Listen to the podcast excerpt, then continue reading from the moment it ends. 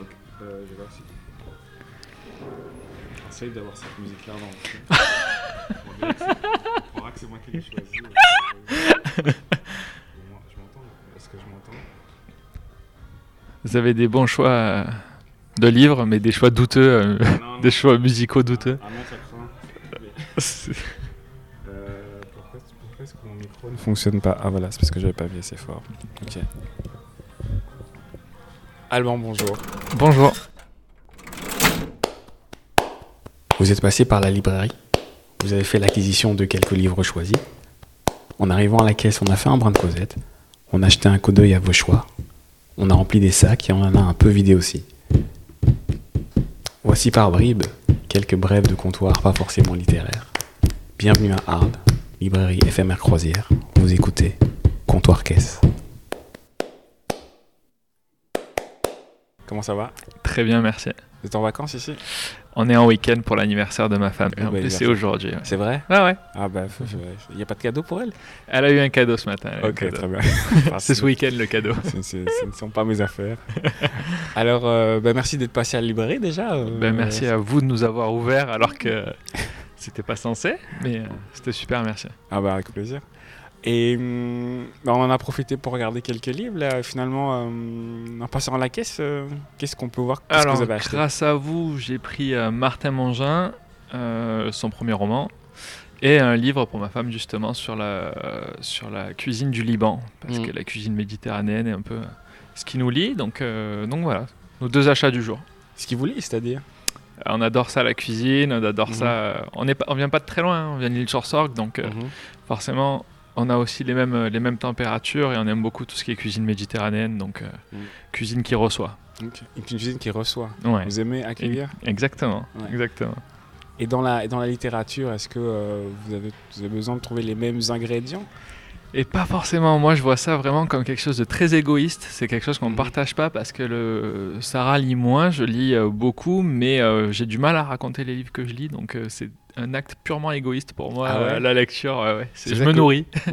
Ah oui, c'est Je ça. me nourris. Vous n'aimez pas raconter les livres que vous lisez J'y arrive pas surtout. Ah. J'y arrive pas euh, parce que euh, je ferai une quatrième de couverture qui serait complètement différente de celle du livre avec mon- ma propre interprétation. Donc j'arrive pas du tout à expliquer ce que je lis.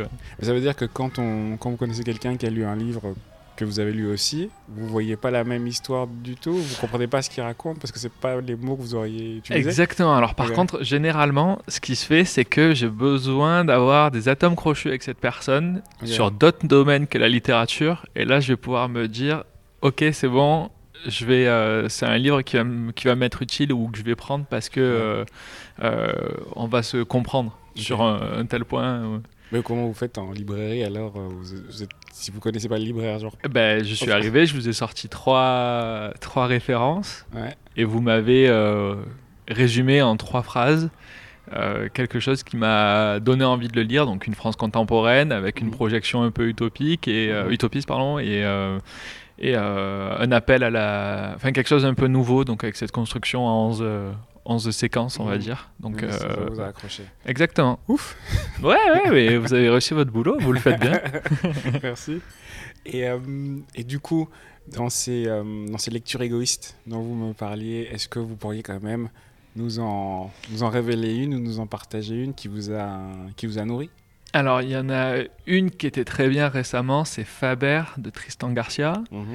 Euh, vous le résumez encore une fois, ça va être très compliqué, mais c'est une construction, on va dire, euh, post-adolescence. Euh, une- ouais, c'est ça, c'est euh, de l'adolescent qui devient adulte au travers de la construction de son caractère, euh, au travers d'expériences de vie assez contemporaines, dans un pavillon, dans des choses très normées, très cadrées, et comment on évolue dans une masse collective, comment on devient un individu, quoi. Et c'est ce que j'avais aimé aussi chez Actes Sud dans le dernier. euh, Nicolas Mathieu c'est ça, celui qui avait été au prix Goncourt. euh, leurs, enfants, leurs enfants après. C'est ça, je crois. ou- c'est ça, euh, enfin, on va honte. dire une construction Mm. années 90, début 2000 euh, que j'ai vécu et Mm. qui, au final, dont j'en suis. Enfin, c'est un sentiment que j'adore, pas de nostalgie, mais de mélancolie de cette période. Donc, et Oui. Faber, c'était un peu pareil. Vous avez besoin de vous sentir être le personnage Pas être, mais reconnaître deux, trois personnages qui pourraient être, ouais, dans lesquels je pourrais facilement me retrouver. Quoi. Ah, c'est intéressant parce qu'il y a une, une, personne qui est venue il y a quelques jours qui, qui m'a dit, elle, que justement, elle aimait pas être la littérature qui se passait au bout de sa rue. Ah ouais, mais ça. c'est génial, ouais, c'est étonnant du coup d'avoir les deux ah bah témoignages à quelques jours de différence où elle avait besoin de voyage euh, et de. Mais je peux comprendre complètement. Hein. Je peux comprendre complètement. Et vous, la littérature, ça doit être. Euh, Pour moi, c'est au bout de la rue, exactement. C'est juste ça. C'est vraiment ça, ouais. C'est vraiment ça.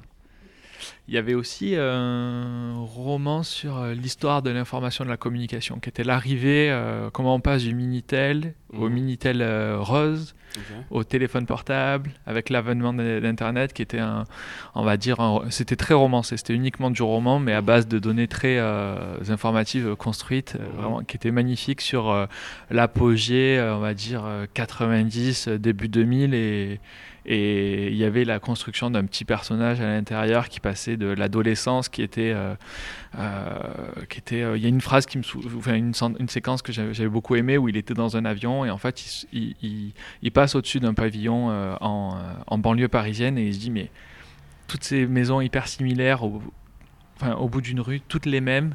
Mhm. Comment on fait pour les lier et c'est là où le mec a l'idée de, du Minitel et de, de, cette, de ces connexions-là. Mhm. Et on voit en fait à quel point c'est devenu important pour nous aujourd'hui euh, dans notre monde actuel. Euh.